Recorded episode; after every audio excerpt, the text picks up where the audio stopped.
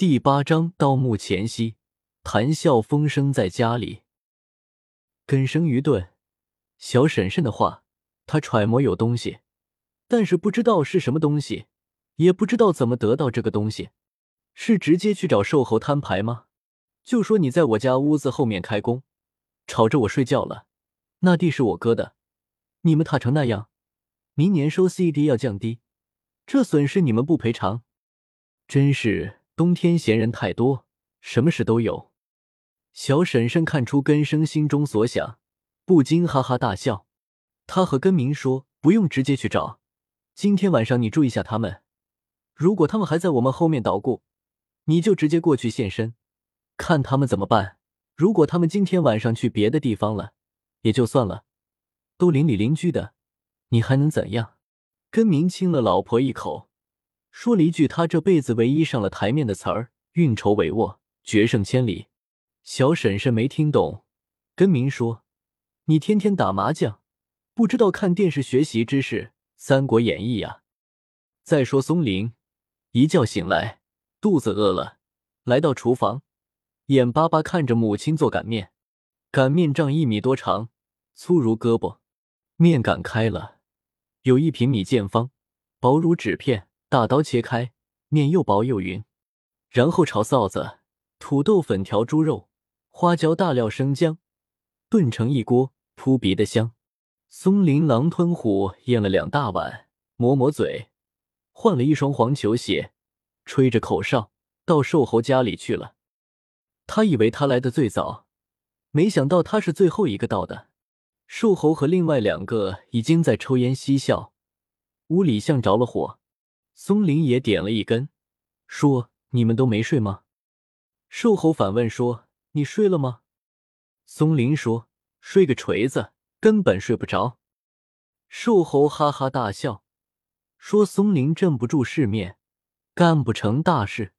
人家诸葛亮战场上谈笑风生，你遇到这么点事情就失眠了。”三个人都在笑。松林看了看三个人的眼睛，黑的像挂了颗炭盒儿。边也笑了起来，说：“黑乌鸦笑话猪，你们能到天上去了？好吧。”几人在屋里欢声笑语。瘦猴说：“还是小点声，房子不咋地，没隔音。晚上和老婆在一起都大气不敢出。”松林笑着说：“你还有晚上？你晚上确定和你老婆在一起？明明和我们在一起吗？”瘦猴说。松林，你没老婆日子怎么过来的？冬天没人暖被窝，真的痛苦啊！松林说：“扯远了，言归正传啊，你们说这个墓是不是阁老的？”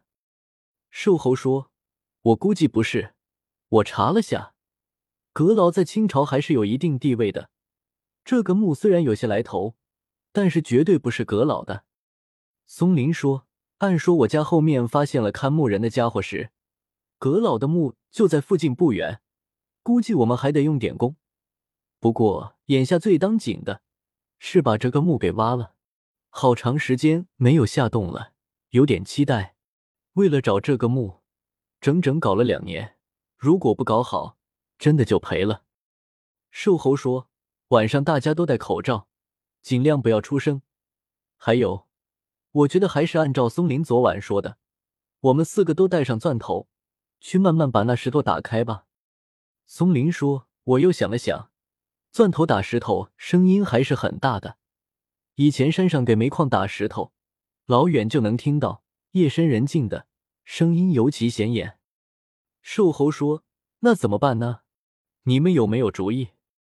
说完，盯着另外两个人。另外两个人年纪不大。都是毛头小子，没有什么主意，因为他们是亲戚本家的，所以最大的优点是：一靠谱，不会出卖自己人；二肥水不流外人田。瘦猴问到他们的时候，他们相互看了一下，只是抽烟，说：“一切听你们的，我们执行就好。”瘦猴骂一句：“你娘的，一辈子也当不了领导。”